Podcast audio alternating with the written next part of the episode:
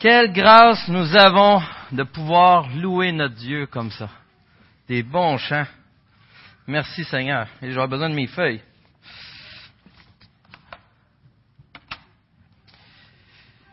Salutations à vous tous, ou en langage contemporain, euh, yo-yo bros and sisters.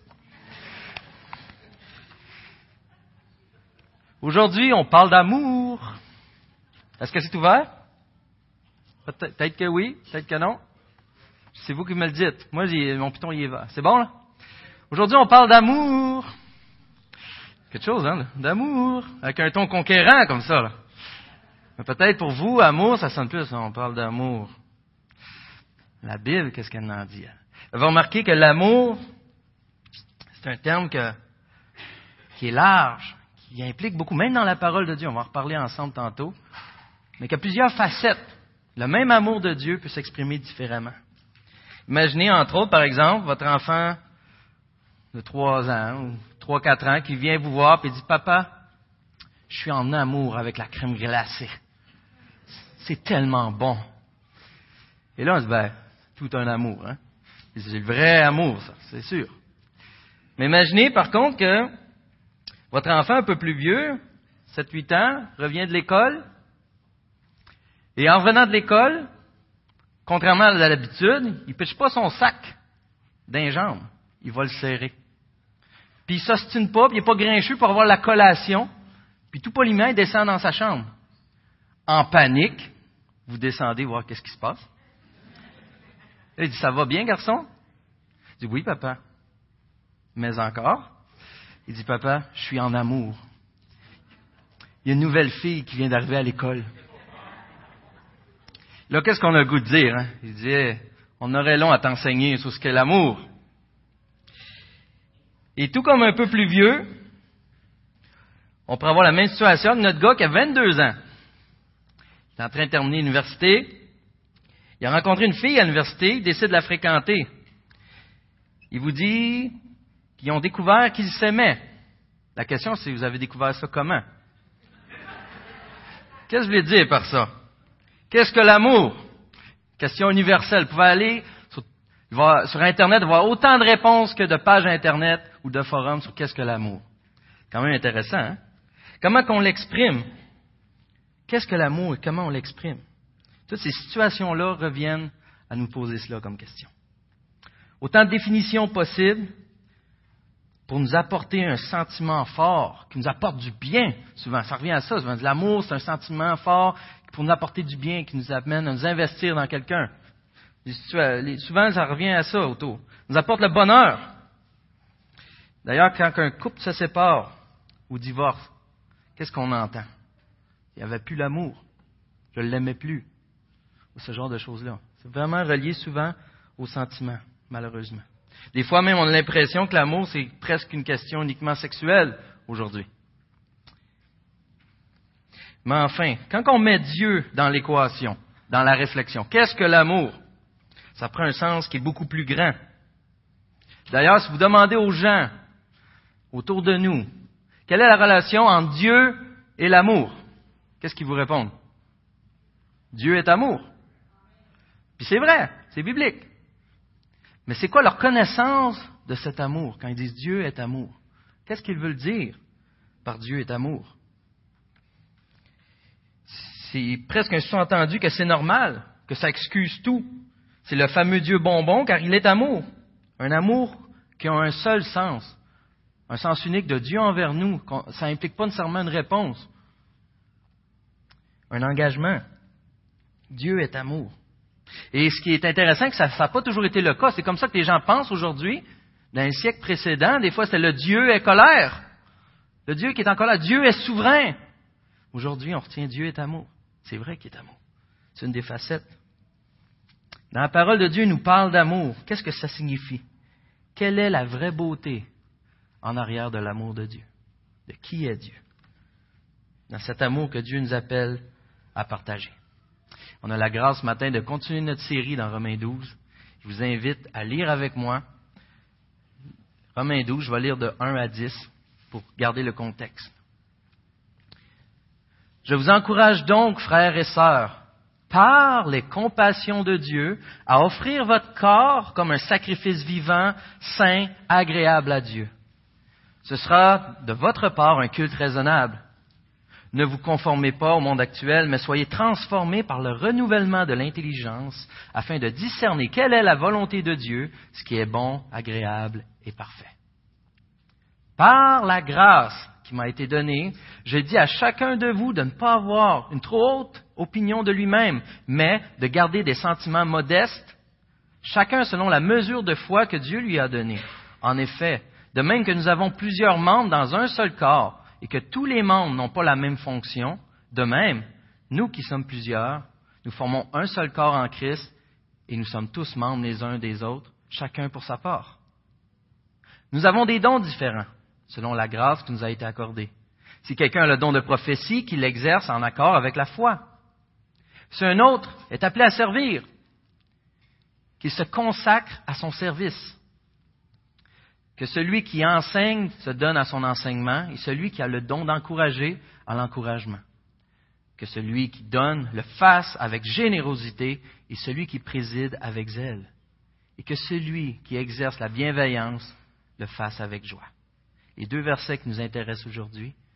Que l'amour soit sans hypocrisie.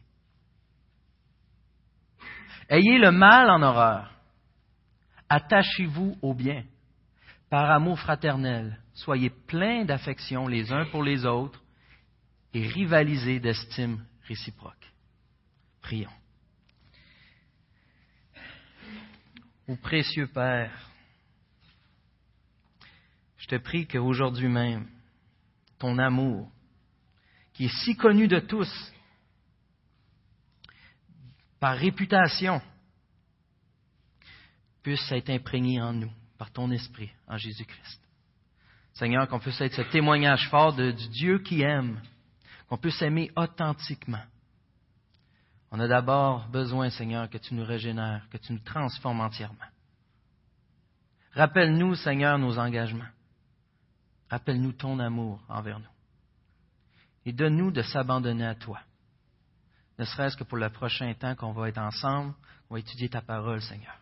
Transforme-nous on en a besoin pour te glorifier, pour t'élever et y trouver notre vrai bonheur. En Jésus-Christ. Amen. Chers amis, je vous rappelle un peu le contexte qu'on vient de lire. Donc, un encouragement au début. Qu'est-ce que l'encouragement? C'est l'exhortation pour prendre un engagement de courir vers Dieu, aller vers Dieu, avoir une bonne, euh, une bonne relation avec Dieu, afin d'offrir nos corps comme des sacrifices vivants, saints et agréables à Dieu. D'être transformés accomplir la volonté de Dieu. Et le tout, on se rappelle, le mot-clé, c'est par les compassions de Dieu, ce que Dieu a fait envers nous, qui est expliqué dans les onze premiers chapitres. Tu beau avoir tous les dons, sans l'amour, je ne suis rien. 1 Corinthiens 13. Hein? tout comme dans la première lettre aux Corinthiens, dans l'Église, on a besoin d'exercer les dons. Et c'est ce qui est mentionné après. Pour bénir, faire grandir le corps de Christ, notre Église, nos frères, nos sœurs, par l'amour de Dieu. Mais comme dans la première lettre aux Corinthiens, après avoir énuméré les dons, il fait un break avant de poursuivre. Il prend le temps de parler de l'amour, du vrai amour, de l'état d'esprit qu'on doit avoir pour pratiquer nos dons, pour aimer nos frères et nos sœurs. L'amour de Dieu est exprimé de cinq manières différentes dans la parole de Dieu.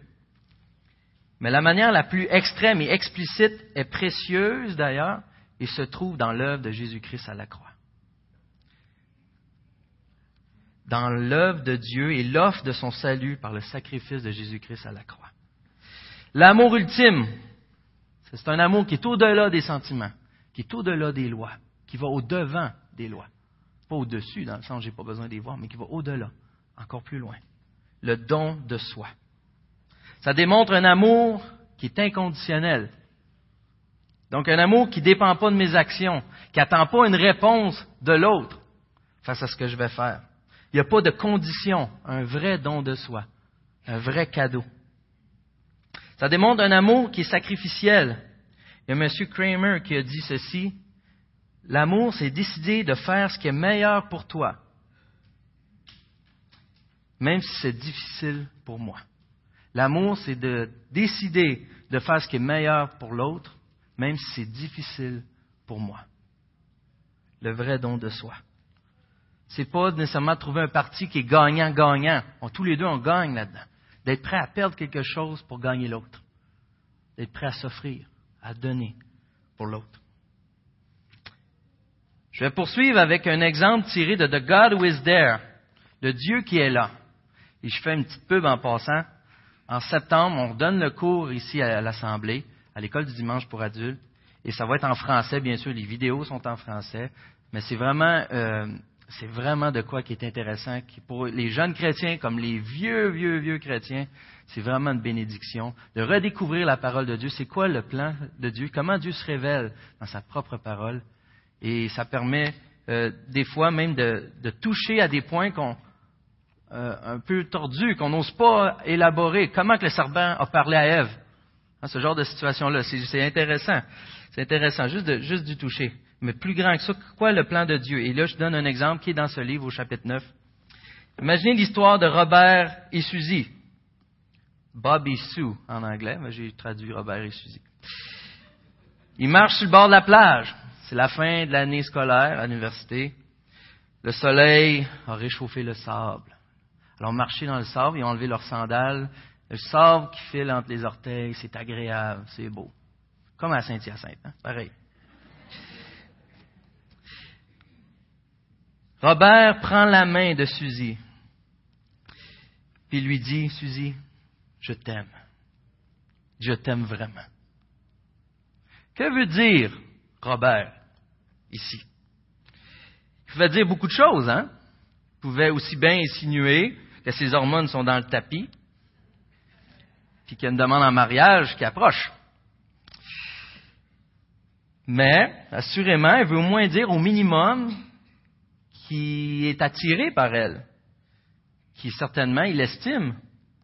Il veut certainement pas dire qu'il la trouve pas aimable, mais qu'il l'aime de toute façon. Suzy, je t'aime. Je t'aime vraiment. Quand il dit je t'aime, il est en partie en train de dire justement qu'il la trouve aimable. Ici, il est un peu romantique. Ça pourrait sortir comme suit. Suzy, la couleur de tes yeux.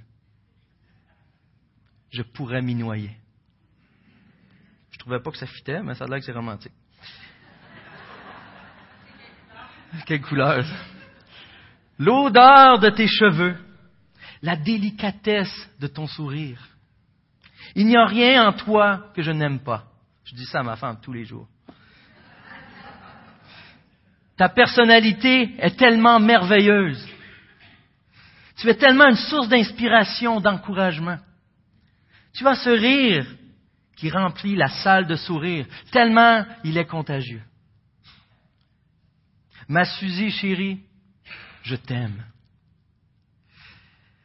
Ce qui est déclaré ainsi, ça va absolument pas dire, Suzy, en toute franchise, tu es vraiment la créature la moins intéressante que je connaisse. Ta mauvaise haleine pour arrêter un troupeau d'éléphants en furie. Tes genoux sont comme ceux des chameaux, tout endommagés. Tu connais Séraphin, mais tu as la même personnalité. en plus, tu n'as aucun sens de l'humour. Tu es même misérable, égocentrique, égoïste, narcissique. Tu es une femme détestable. Je t'aime. Ça fait moins, hein? Lequel des deux scénarios est le plus probable? Lorsqu'il lui a dit, Suzy, je t'aime, je t'aime vraiment. Le premier, hein? Du moins, assurément, il veut au moins dire qu'il la trouve aimable. Si on prend maintenant Jean 3,16, car Dieu a tant aimé le monde. Qu'est-ce que Dieu est en train de dire au monde? Du monde, je t'aime, d'une certaine manière. Il a tant aimé le monde. Monde, je t'aime. Mais ce qui veut dire, ô toi, monde, ta personnalité scintillante, tes conversations si intéressantes et matures, ton intelligence et tes dons, t'es si cute. Ô monde, je t'aime, je ne peux pas imaginer le paradis sans toi.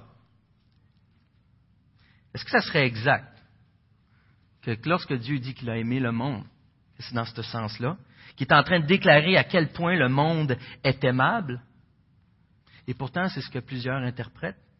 Si Dieu dit je t'aime, ça doit être parce que je suis correct. Tu es correct.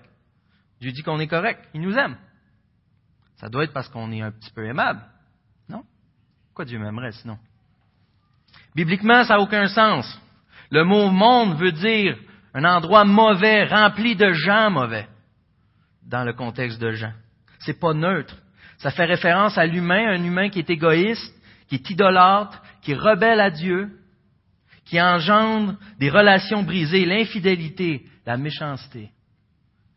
C'est ça le monde. Alors quand Dieu dit qu'il a aimé le monde, il dit plutôt moralement parlant. Vous êtes vraiment cette personne avec une mauvaise haleine. Vous êtes vraiment cette personne qui est tout croche. Vous avez la personnalité de Séraphin. Vous êtes misérable, égocentrique, égoïste, narcissique. Vous êtes détestable. Il n'y a rien en vous qui est aimable. Vous êtes rempli de malice, malice, pardon. Maïs. à Saint-Damas, c'est le temps des blédins. Vous êtes rempli de malice. Vous êtes meurtrier. Mais ce que Dieu dit, sais-tu quoi? Je t'aime de toute façon. Je t'aime de toute façon. Pas parce que tu es aimable, mais c'est parce que je suis ce genre de Dieu. Je suis Dieu et je t'aime de toute façon.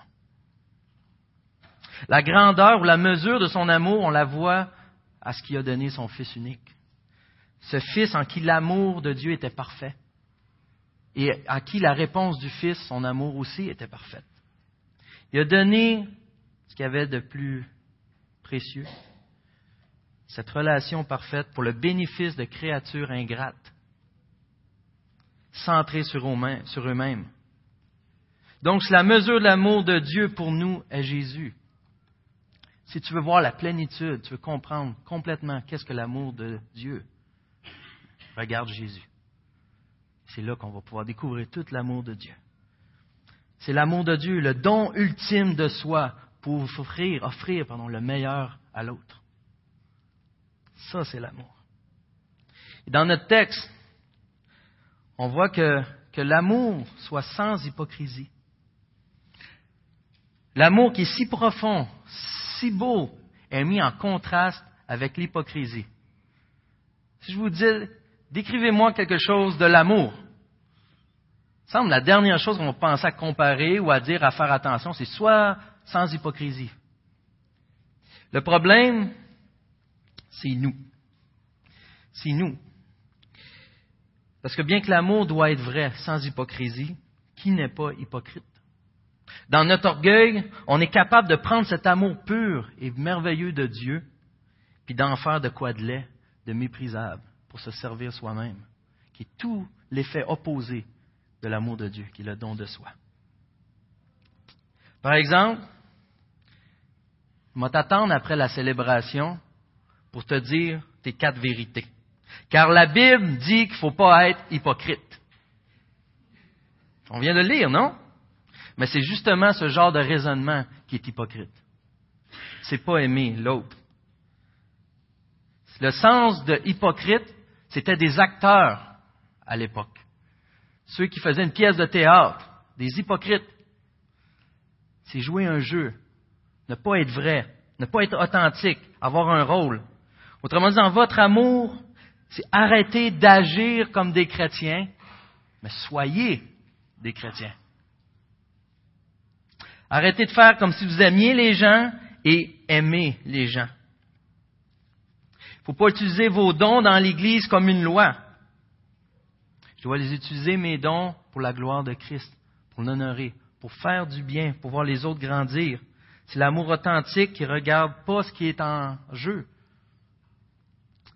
qui pourrait lui rapporter. C'est l'amour authentique qui ne manipule pas, qui donne sans attendre en retour, qui cherche le bien de l'autre à tout prix. Prêcher pour se faire dire que c'était bien, c'est pas l'amour authentique. mais au contraire, pour que les gens prennent un engagement envers Dieu, pour que les gens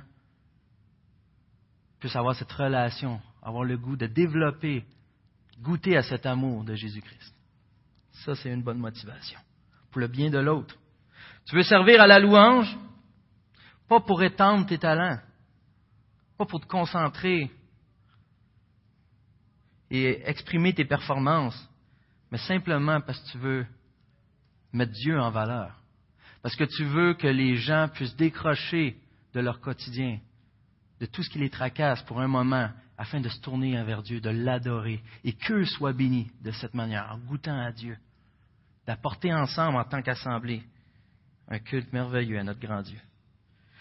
Tu veux servir à la garderie, tu veux servir au PEP, tu veux servir à l'école du dimanche, mais pas parce qu'il manque du personnel,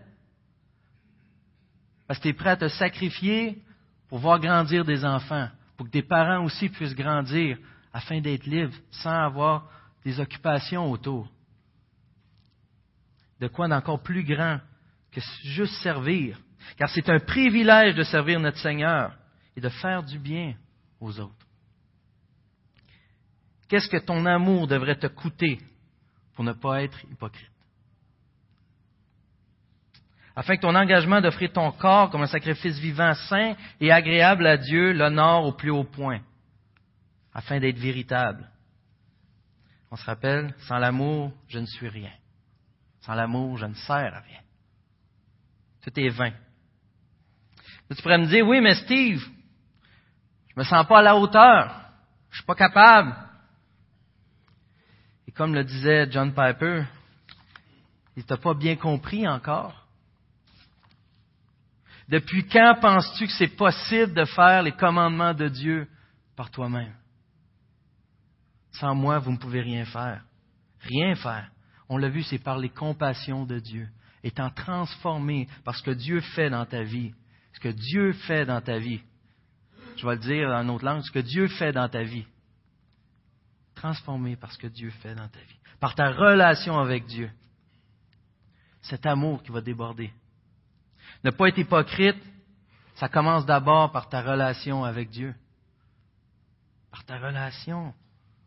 C'est important. On le répète. On est habitué de l'entendre. On est habitué de l'effacer même des fois quand on l'entend. Où est ta relation avec Dieu? C'est là que ça commence. C'est important. Arrête d'agir comme un chrétien, comme un enfant de Dieu et sois un chrétien. Sois cet enfant de Dieu. Un vrai amour, authentique, c'est d'avoir le mal en horreur et de s'attacher au bien, comme on voit au verset 9. Et ça va dans le même sens de ce qu'on vient de voir. Ici, ce n'est pas la question d'évaluer le bien et le mal. Ce n'est pas la question d'arriver devant une situation et de dire, j'ai le mal là, mais il faut que je fasse le bien.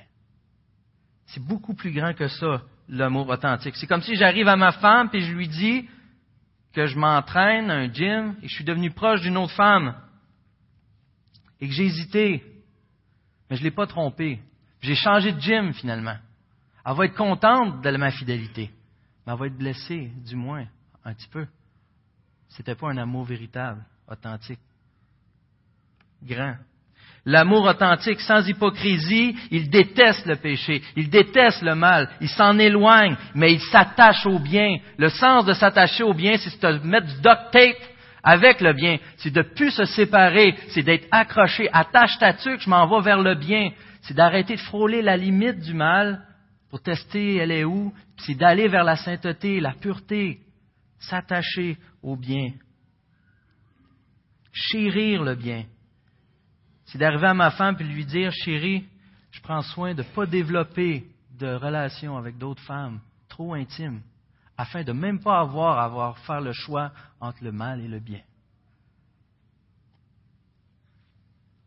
Dans mes contacts, dans mes actions, dans mes pensées, c'est le don de soi pour le bien de l'autre, qui en fin de compte finit pour être pour mon bien, finit pour être le bien de l'Église, de l'Assemblée.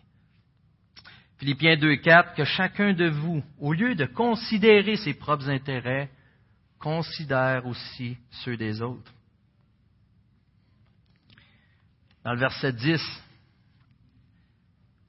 par amour fraternel, soyez pleins d'affection les uns pour les autres. Par amour fraternel. Quel verset que ça vous fait penser, ça? Par amour fraternel, moi, ça m'a fait penser à Jean 13, 34-35. Je vous donne un commandement nouveau. Aimez-vous les uns les autres. Quand je vous ai aimé, vous aussi aimez-vous les uns les autres. À ceux-ci, tous connaîtront que vous êtes mes disciples et si vous avez de, si vous avez de l'amour les uns pour les autres. Le but, c'est pas juste un trip d'aimer. On va partir une nouvelle mode, on va se mettre à aimer. C'est parce que ça glorifie Dieu. C'est parce que c'est un témoignage puissant qui témoigne de ce que Dieu lui-même a fait envers nous, qu'on va révéler au monde entier en s'aimant les uns les autres. Aimez-vous les uns les autres. Par amour fraternel, qui n'est pas le même amour qu'au verset 9, qui n'est pas agapé, mais philéo, cet amour fraternel, les uns, plein d'affection les uns pour les autres. Petits enfants, n'aimons pas en parole et avec la langue, mais en action et avec vérité. Soyez pleins d'affection les uns pour les autres. Quand on est plein d'affection, comment qu'on agit? Comment qu'on agit envers les autres? Avec amour? C'est un bon, c'est un bon point, ça. On agit avec amour. On prend soin de l'autre. On est proactif. On s'informe. Ça ne nous tente pas des fois. On va y aller quand même pour le bien de l'autre. Plein d'affection. Ce qui vit nous bouleverse. On se réjouit avec lui. On pleure avec lui. C'est quasiment une partie de nous-mêmes. On s'investit en cette personne-là. Ici, c'est pas dit soyez plein d'affection pour ceux qui sont aimables. En réalité, c'est pas trop dur, ça. Quand quelqu'un est aimable, c'est facile d'avoir de l'affection pour lui. Il faut, malheureusement, on n'a pas le goût, mais ça nous oblige à aller de l'autre côté, c'est ayez de l'affection pour ceux qui sont moins aimables aussi. Et là, c'est le côté vraiment qui nous tente pas. Mais un amour véritable, on est appelé à servir aussi les frères et les sœurs. Ça nous tente le moins. Mais en réalité, c'est pas juste faut que j'aille servir mon frère quand même. Il faut le voir comme c'est un honneur de servir mon frère ou ma sœur, même si ça me tente moins. C'est pas de dire bon, pas lui au téléphone, ou pas elle encore qui veut telle chose. J'ai pas le goût de cela, mais c'est d'arriver devant le Seigneur et dire à la personne comment je peux t'honorer, comment je peux avoir le privilège de te servir, comment je vais pouvoir, par la grâce de Dieu, être témoin de comment Dieu va te faire grandir? Comment Dieu va me faire grandir? Pourquoi? Pourquoi agir comme ça? Parce que ce n'est pas juste un simple être humain. C'est un être humain qui est à l'image de Dieu. À l'image de Dieu. Quelqu'un pour qui Christ a donné sa vie. C'est la fille de Dieu. C'est le fils de Dieu. Comment traites-tu le fils de Dieu? Comment traites-tu, fils pas dans le sens de Jésus, mais la fille de Dieu? Comment traites-tu la famille de Dieu? Ses fils et ses filles.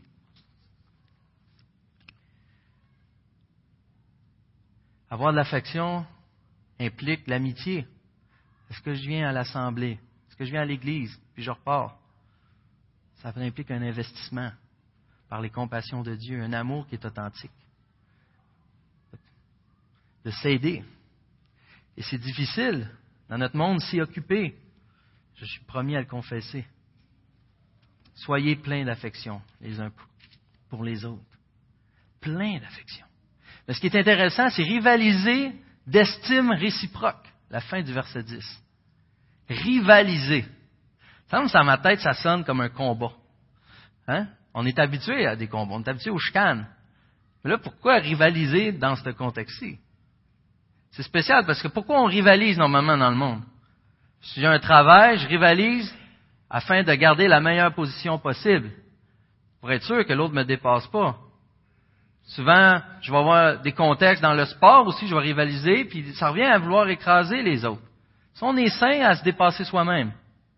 Mais rivaliser implique comme un gagnant et un perdant.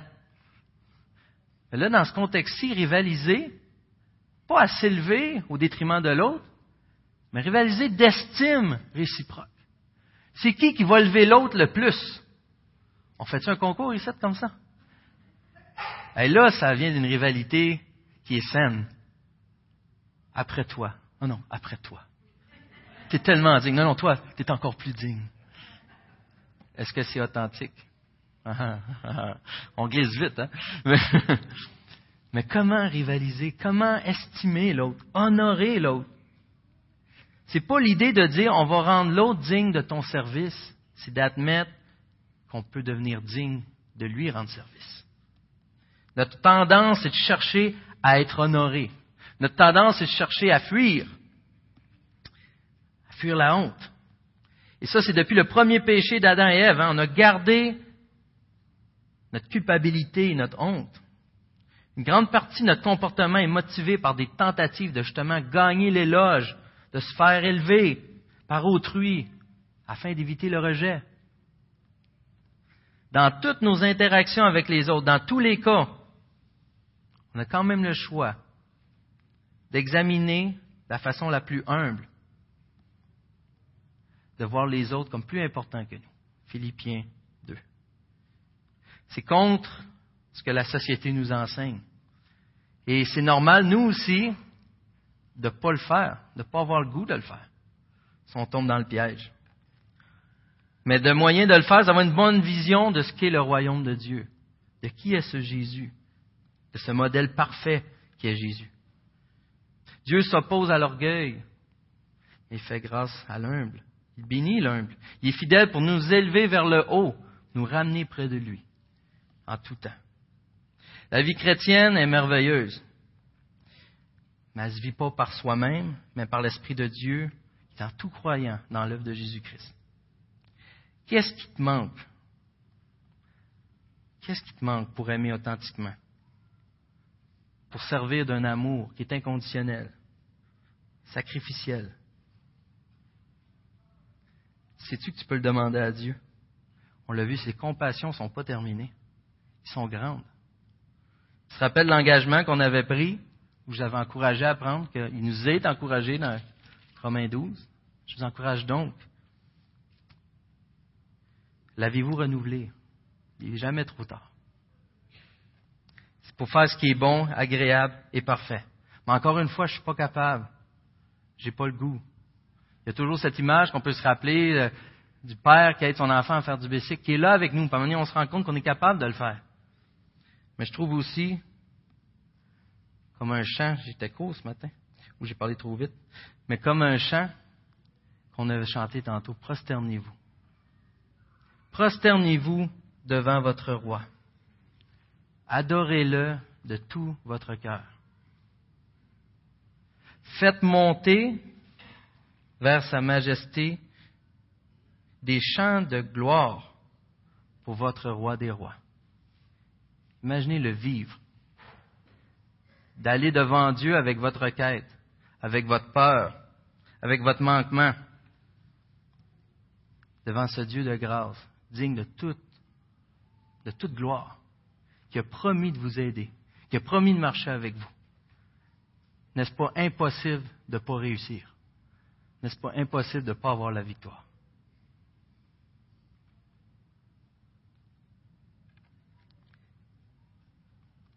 C'est ce Dieu de compassion, ce Dieu de grâce. Et ainsi, on prie souvent pour changer la ville. Des fois, on prie pour changer notre conjoint. Mais d'abord, est-ce qu'on se rappelle que ce n'est pas nous qui peut le faire? Est-ce qu'on se rappelle qu'on a besoin de la grâce de Dieu? On l'entend partout, on le dit partout, mais qu'est-ce qu'on attend enfin pour s'abattre? Pardon, pour s'abandonner, pour se livrer, pour vivre la vie chrétienne, pour vivre les choses ensemble en tant que corps? Lorsqu'on a un problème, lorsqu'on a une difficulté, lorsqu'on a une blessure, est-ce qu'on s'isole, voulant pas gâcher la joie des autres? Est-ce que s'aimer, c'est pas aussi être authentique dans ce sens-là, partager nos combats, partager nos douleurs et qu'on les vive ensemble, qu'on prie ensemble en assemblée, qu'on avance, qu'on arrête de cacher les choses? Imaginez si on se met tous à faire ça. Imaginez un instant. Si on ne fait pas juste partager nos joies, mais comme on le fait pour certaines personnes qui ont, le cancer, qu'on se tient, qu'on prie, qu'on s'informe, comme on le fait pour certains combats, comme on le fait dans les églises maisons, comme on l'a vu avec un frère mercredi qui a partagé ce qu'il vivait et comment Dieu le graciait. On grandit tous. On vit réellement dans l'amour de Christ de cette manière-là. Voulez-vous vivre un amour qui est authentique, qui est véritable?